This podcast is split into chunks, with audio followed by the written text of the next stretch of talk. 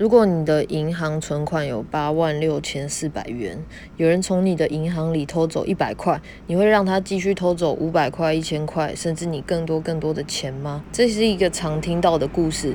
通常人们都会选择不会让他继续偷钱，可是如果把八万六千四从钱换成时间，就难说了。今天如果在路上遇到意外，占用了我一天之中的一百秒钟，有多少人会选择直接走开？又有多少人会选择起冲突，让对方偷去更多原本属于你的时间？在过去的认知中，往往会觉得撤退等于我输了。如果撤退就只是撤退呢？如果撤退代表我留下更多时间供我活用呢？试图去赢也不是正在当下，那是将所有线下拿去投资一个赢的瞬间，而这个瞬间存在于未来，不在当下。活在当下和放纵的享乐差别在后者在于追高。而高点也总在未来，不在当下。